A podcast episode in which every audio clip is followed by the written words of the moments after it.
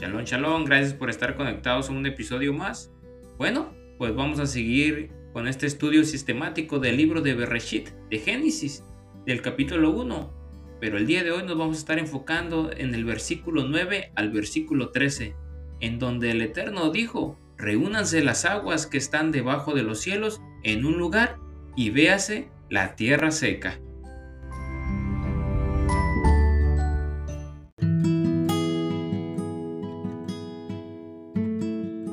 ¿Sabías que el tercer día de la creación tiene que ver proféticamente con la muerte y la resurrección del Mesías? Bueno, esto lo vamos a estar mirando en este episodio. Comenzamos.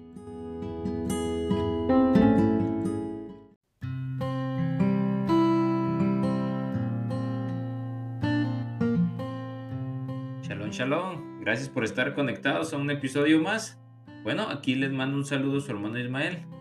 El día de hoy vamos a seguir con el estudio del libro de Bereshit, de Génesis.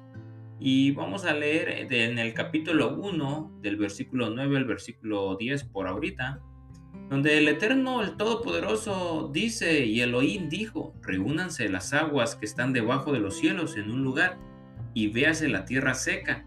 Y fue así, y Elohim llamó a la tierra seca tierra, y a la reunión de las aguas la llamó mares, y Elohim vio que era bueno. Wow, qué interesante, ¿verdad? Recordemos en el episodio anterior sobre que en el segundo día nos estaba haciendo falta a lo que el Eterno llama bueno, algo funcional. La palabra tov en hebreo es algo que es, que es funcional. Bueno, en estos versos, el Todopoderoso ordenó la reunión de las aguas. Se podría decir, ¿no? De las aguas celestiales y que como consecuencia se viera la tierra seca. Y como ya sucedió con la luz y con el firmamento y todo lo que ocurrió tal y como el Eterno lo dijo, luego a lo seco el Eterno lo llamó tierra y a la reunión de las aguas las llamó mares. Así que tenemos incluso más elementos nombrados por el Todopoderoso. Recuerden que a lo seco le llama tierra y a las aguas reunidas aquí las llama mares. Después de ponerles nombre, el Todopoderoso, aquel que hizo los cielos y la tierra, él valoró lo que había hecho y vio que era bueno. Esta valoración también se refiere a todo lo que hizo durante el segundo periodo creativo, pues aquí es cuando completa en sí la obra que empezó en el día segundo. Pensemos en esta obra tan increíble por un momento. pensemos por un momento cuando el Eterno está creando, ¿no? Incluso pueden las aguas juntarse en un montón por sí solas. O puede lo seco la tierra sin agua reverdecer? ¿Puede en sí un desierto convertirse en un bosque? Los hombres con muchos y grandes esfuerzos apenas hemos, hemos podido incluso almacenar, perdón, un poco de agua en garrafones. Y así nos vamos eh, con ingenieros que crean presas, tratan de retener unos cuantos miles de litros de agua en presas, en presas artificiales. Pero separar las aguas con el poder de la palabra, reunir montones de aguas con el poder de la palabra, wow, solamente el Eterno lo puede hacer. Qué interesante, ¿verdad? Pero incluso hacerlo seco que reverdezca, que reverdezca, sin duda, esto solamente puede ser posible por la mano del Todopoderoso. Él tiene todo el poder para que todas las aguas que hay debajo de los cielos se junten en un montón y se descubra lo seco. Y Él solo por medio de su palabra poderosa, es capaz de hacer que la tierra seca reverdezca con el poder de su palabra. A Él sea toda la gloria eternamente y para siempre. ¿Por qué? Porque Él es el único que merece toda la honra y toda la gloria. Qué interesante porque a veces nuestra vida, si nos ponemos a pensar, así se encuentra. Se encuentra seca, desértica, árida, pero con esa palabra que da vida, que proviene del Todopoderoso, hace que reverdezca dentro de nuestro interior y pueda procrear vida nueva por medio de su palabra, que es la luz que da vida. Wow, es extraordinario, ¿verdad? Cómo la palabra en sí hace el trabajo. La palabra del Eterno es viva y eficaz. Y si es viva y eficaz, es porque sí funciona. Interesante, ¿verdad? Piense que en este eh, acontecimiento que nos trae en el libro de Éxodo sobre los hijos de Israel, en, en que en aquella ocasión donde el Eterno abrió el mar rojo ante todos los ojos del pueblo y este cruzó por tierra seca también. Incluso Moisés lo dijo en, en, el cántico de Moisés y lo podemos mirar en Éxodo capítulo 15 versículo 8, donde nos dice, y aconteció, perdón, y con el espíritu de tus narices las aguas se amontonaron, las corrientes se juntaron como un montón, los abismos se cuajaron en el corazón del mar. Algo muy parecido a lo que ocurrió cuando entraron a la tierra prometida, en el Jordán, en el Jardín, cuando se abrió de nuevo y todo el pueblo cruzó por tierra seca. Interesante, ¿verdad? Esto lo podemos encontrar en el libro de Josué, de Yahoshua, capítulo 3, versículo 16 al 17, donde nos dice, las aguas que bajaban de arriba se detuvieron como un montón y todo Israel cruzó en seco. ¡Wow! Solamente la mano poderosa del Todopoderoso puede ser eso. Puede poner las aguas en un montón y que la tierra esté seca. ¿Para qué? Para que el pueblo de Israel camine en seco. No camine en donde está todo lodoso y, y fangoso, sino en tierra seca. Es realmente increíble cómo el Eterno puede obrar por medio de su palabra. Podemos incluso apreciar todo el esplendor y la magnitud de estas obras que el Eterno hizo y cómo las sigue haciendo hoy en día en nuestra vida. Como acabamos de leer, cuando Israel salió de Egipto, también cuando entró a la tierra prometida ocurrió algo muy parecido a lo que el Eterno hizo durante el tercer día. Las aguas se juntaron y se descubrió lo seco. ¿Será casualidad que estos eventos históricos ocurrieron en el tercer, se podría decir en el tercer milenio, entre el año 2000 o 3000? ¿Será posible? ¿Será casualidad que también en el tercer día eh, haya sido el día de la resurrección del Todopoderoso también? ¿Será que tendrá una conexión este tercer día de la creación con el día en que el Eterno resucitó, el Mesías? En las escrituras nada ha sido dejado al azar si nos ponemos a pensar. Todo está debidamente ordenado por el Todopoderoso. Él nos anuncia una vez más lo por venir desde el principio.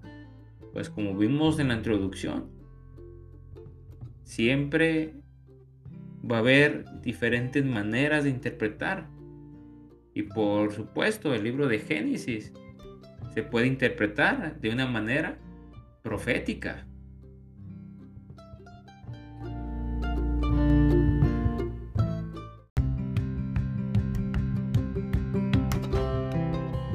Bueno, pues vamos a seguir leyendo en Bereshit, Génesis, capítulo 1, del versículo 11 al versículo 13.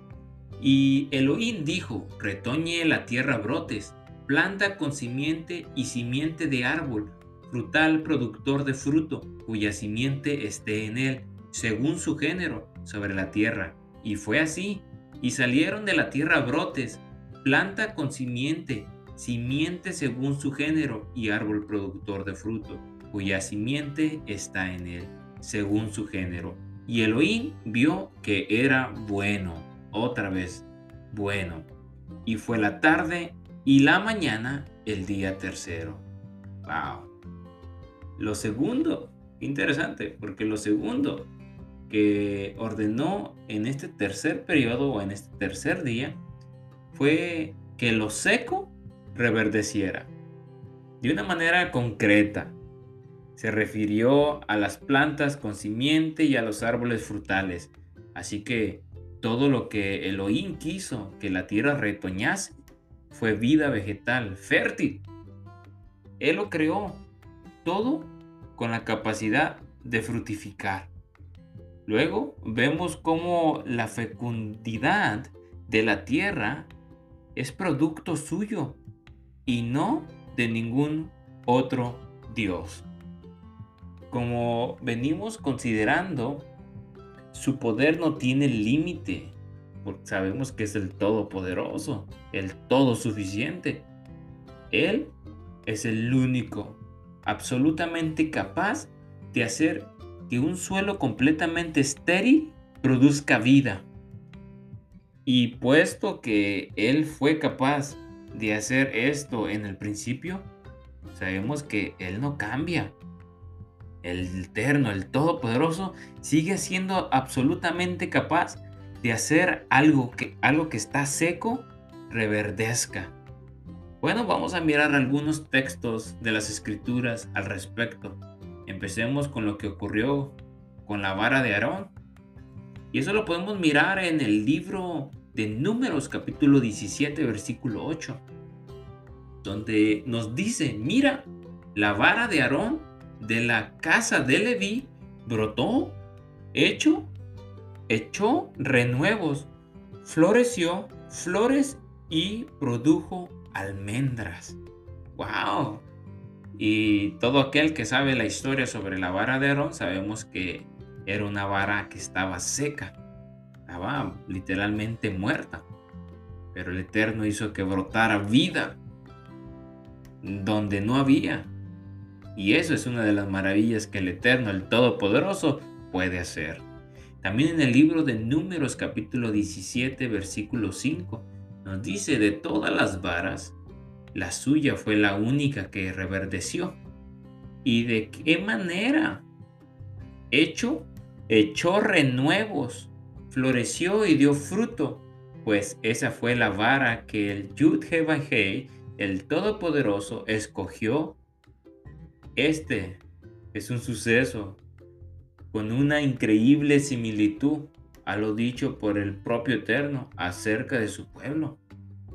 Miremos también el libro de Isaías capítulo 27 versículo 6, donde nos dice que en, en días venideros Jacob echará raíces, Israel echará renuevos y florecerá y llenará de fruto las fases del mundo.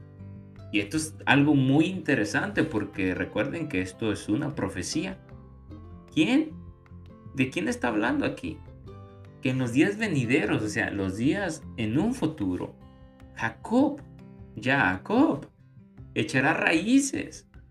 Israel, recuerden que Israel, el significado de Israel es el que prevalece, el que lucha con Dios, con Elohim y echará renuevos y florecerá y llenará de frutos las fases del mundo. ¡Wow! ¡Qué tremendo! Sumamente tremendo parecido a la vara de Aarón, ¿verdad?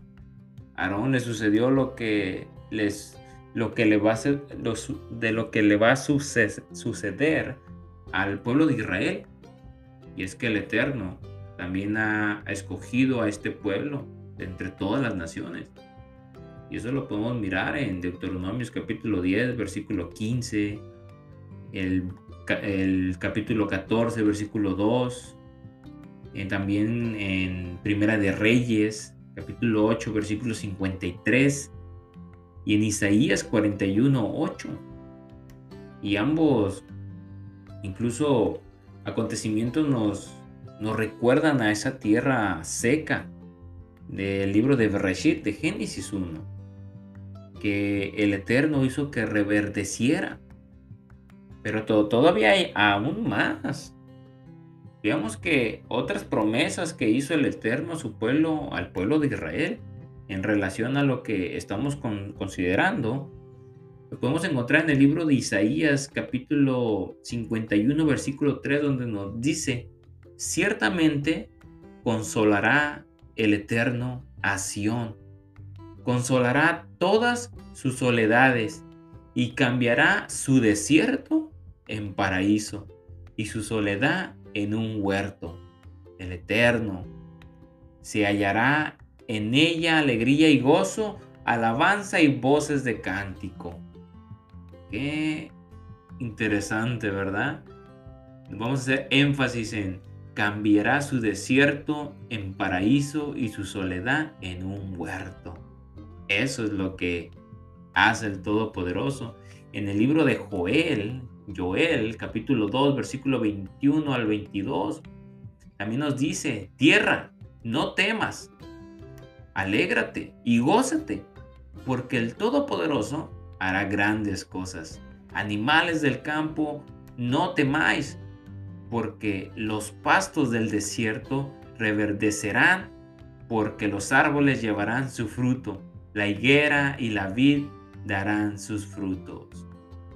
Vamos a hacer énfasis en donde nos dice que los pastos del desierto reverdecerán, porque los árboles llevarán su fruto wow, sumamente interesante cómo el Eterno hace reverdecer. Incluso en, este, lo que nos está diciendo el libro de Joel, en un desierto va a reverdecer, porque los árboles llevarán ese fruto. Qué increíbles promesas, ¿verdad? Qué, qué esperanza podemos tener en la bendita palabra de, de nuestro don Yeshua. Debemos siempre, siempre dar gracias a nuestro Elohim, a nuestro Padre, a nuestro Adón Yeshua, el Mashiach, el ungido. Pues gracias a Él y a su obra redentora, lo seco empezó a reverdecer. Gloria sea su nombre. Bueno, Ahora bien, así como la tierra fue separada de las aguas para poder reverdecer y llevar el fruto, de igual forma el Todopoderoso quiere que su pueblo nos separemos de las naciones. Recuerden lo que estamos eh, hablando en los episodios anteriores, que qué representan las aguas, a las naciones, a las multitudes aquella gente que está fuera de los mandamientos del Eterno. Así que de igual forma el Todopoderoso quiere que su pueblo nos separemos de las naciones, que seamos un pueblo apartado, un pueblo escogido, un real sacerdocio. Y solamente lo podemos cumplir apartándonos de toda ideología perversa y diabólica que este mundo eh, está tratando de adoctrinar. Bueno, vamos a mirar el libro de Levíticos capítulo 20, versículo 23. Y también eh, el libro de Deuteronomios 18.9 y Josué 23.7.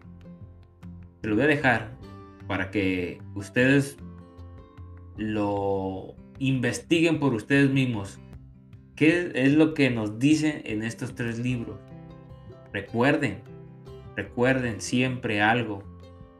Siempre ustedes mismos, por ustedes mismos, tienen que investigar, tienen que cuestionar, siempre, tienen que indagar, escudriñar las escrituras por ustedes mismos. Así que les doy estos textos, les dejo estos textos para que ustedes los busquen y descubran por ustedes mismos qué es lo que la palabra del Eterno tiene para ustedes y sobre todo en qué y cómo podemos aplicarlo a nuestras vidas. Bueno, en concreto, quiere que seamos literalmente kadosh, santos, apartados de todas las costumbres y prácticas contrarias a su palabra, aferrándonos con todo nuestro corazón a las que Él sí ha ordenado, para que de ese modo también podamos reverdecer y llevar fruto. Será entonces cuando Elohim mirará y dirá, esto es bueno, esto es tough, es algo que sí es funcional.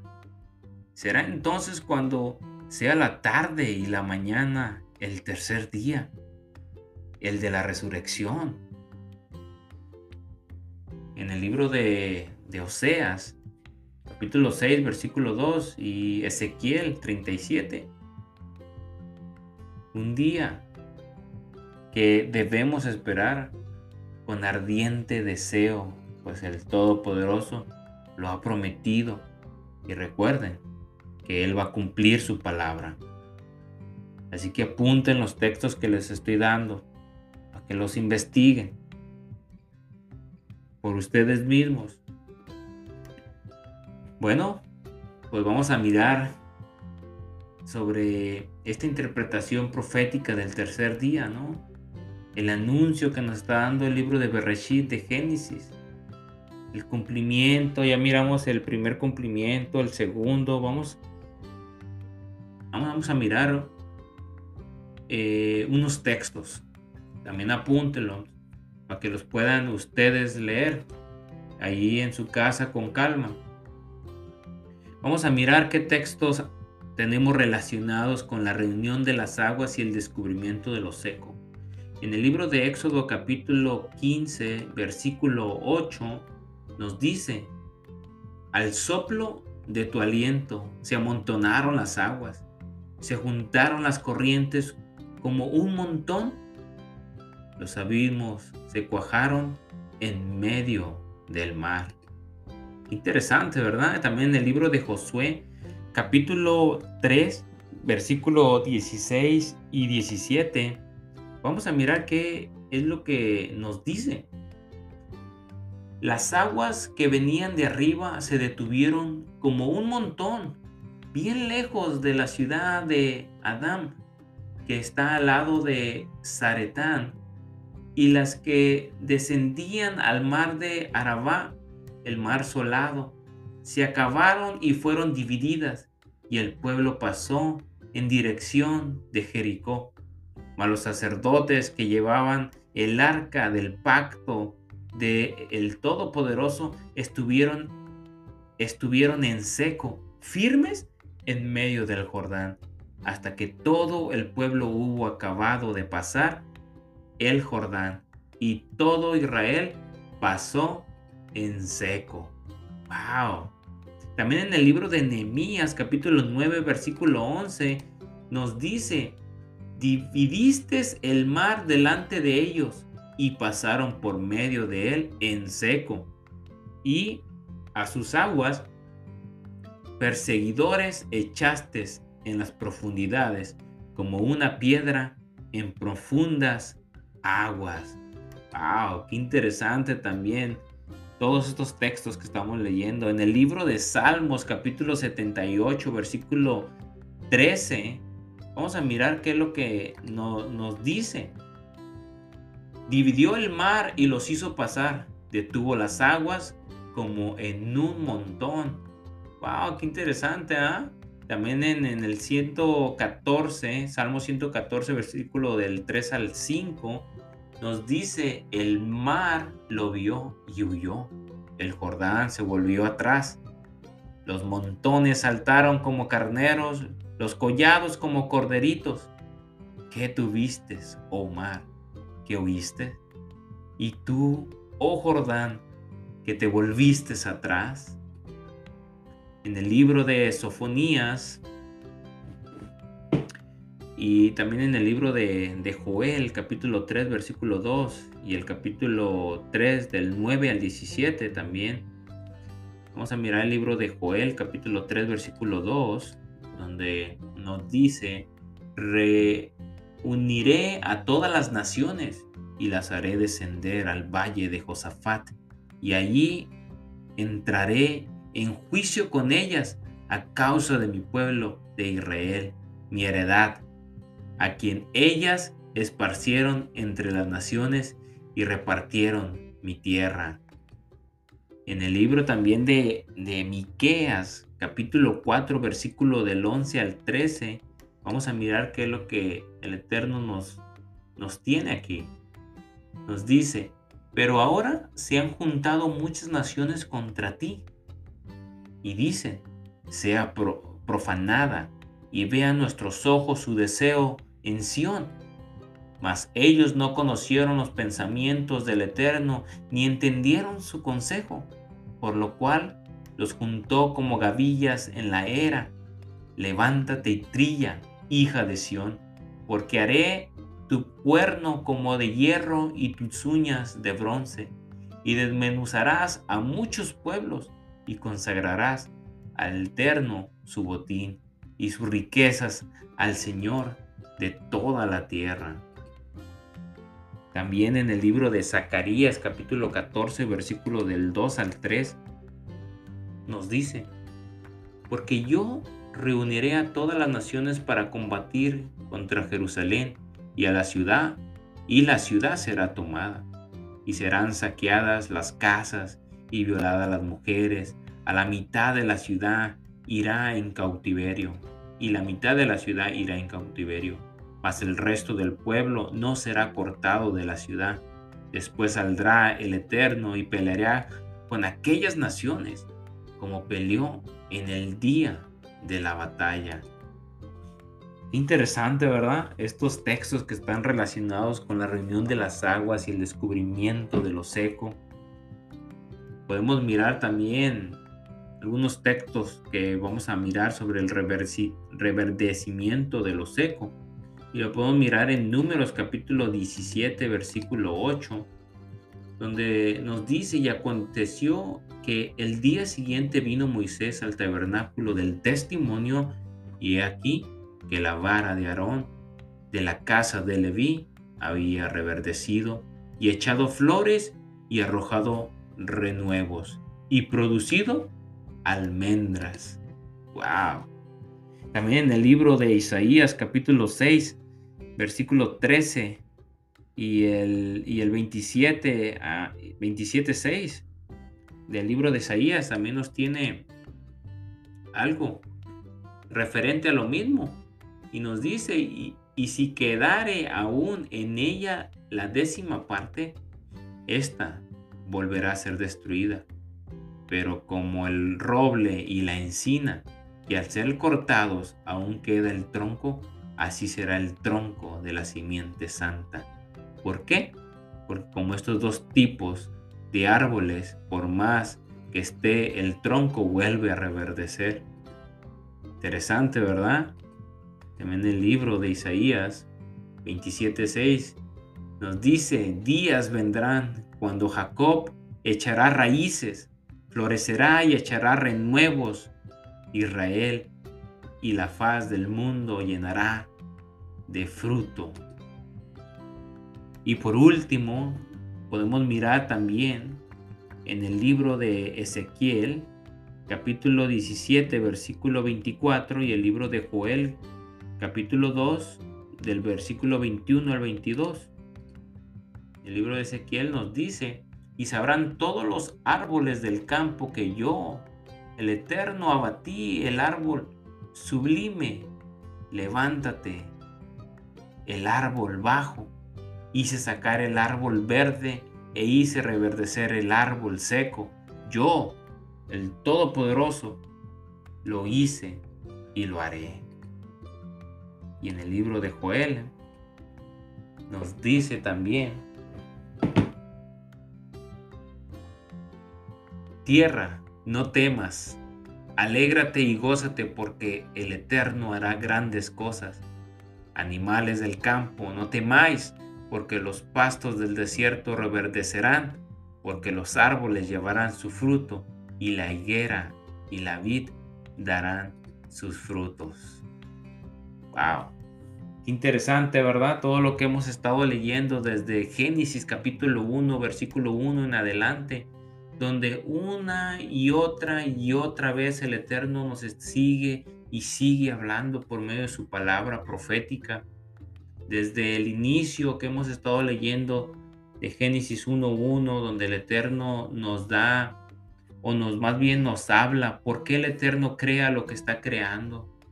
Y nos sigue hablando en el día primero cuando crea la luz y así sucesivamente en el día segundo hasta llegar a este día tercero donde el Eterno nos sigue hablando en una manera profética para que podamos nosotros entender lo que va a venir, lo que va a pasar y que no nos agarre desprevenidos a nadie todo lo que vaya a estar pasando en este mundo. Así que, por más seco, por más desierto que uno esté pasando en la vida, recordemos que por medio de la palabra, el Eterno creó y sigue creando vida en donde no la hay. Así que aferrémonos a la palabra del Todopoderoso. Pidamos en oración, que el Eterno que crea algo nuevo en nosotros, un nuevo retoño en nosotros. Y en este desierto que estamos pasando o en estos, en esto, que podría decir, en este seco corazón que a veces tenemos, que está tan seco, tan muerto, tan desértico, que aparentemente no hay vida sea la palabra de Él que nos traiga vida, esa luz, como en el día segundo, que es el eterno mismo, nuestro don Yeshua. Y es esa luz que nos trae a la vida, que nos saca de la muerte y nos trae a esa vida, que es el Todopoderoso. Shalom.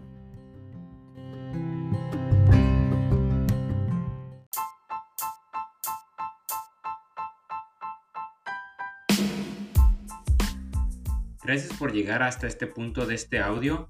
Bueno, nos estaremos escuchando en el próximo, donde estaremos hablando de, del libro de Bereshit, capítulo 1, del versículo 14 al versículo 19, donde nos va a estar hablando sobre el cuarto día. Que el Eterno te bendiga y te guarde, que el Eterno haga resplandecer su rostro sobre ti y tenga de ti misericordia. Que el Eterno alce sobre ti su rostro y ponga en ti shalom.